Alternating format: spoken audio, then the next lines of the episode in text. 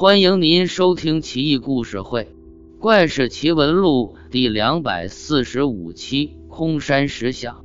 山东高唐县郊外有一座明石山，绝壁陡直，高耸入云。人们敲打山石，竟能发出清澈悦耳的声音，闻之令人心旷神怡。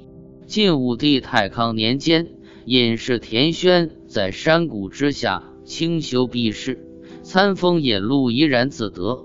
没事的时候，经常有节奏的敲打山石。叮叮咚咚，空山幽谷间顿时仙乐飘荡。每次敲打山石的时候，田轩总隐约看到绝壁之上有个白色身影在窥视，跟着韵律翩翩起舞，乐声停止才离去。这很像《天龙八部》上面无量玉璧的仙人身影。田轩觉得好奇，就找来山里的樵夫。叫他击打山石，自己爬到山上守候。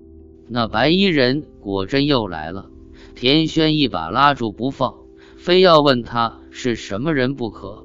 白衣人笑道：“在下姓王，草字中伦，魏国人。周宣王时入少室山学道，因为经常奉师命去蓬莱、方丈等仙岛，经过这里，听到这空山石响。”沁人心脾，一时好奇，这才飞身降下偷听的。兄台勿恼啊！田轩哪里敢恼？高兴还来不及呢。在这荒山绝壁隐居是为了什么？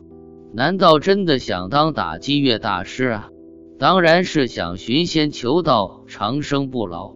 这下遇到真神仙，无论如何不能错过了。田轩当即下跪。请他教授道术。王中伦本不愿答应，可谁让自己是个打击乐迷呢？白听人家敲石头那么多天，总得意思意思。无奈之下，留给田轩一枚雀卵石，飘然腾云而去。田轩手捧雀卵石，研究半天，终究不明所以。后来怕丢了，含在嘴巴里，这才发现。小石头的威力居然不觉得饥饿，如此含着雀卵石一百天，一直神清气爽，不饮不食，不但不饿，精神头儿反而更好了。于是乎，田轩继续演奏山石打击乐，比以前更卖力了。可惜的是，神仙再也没来过了。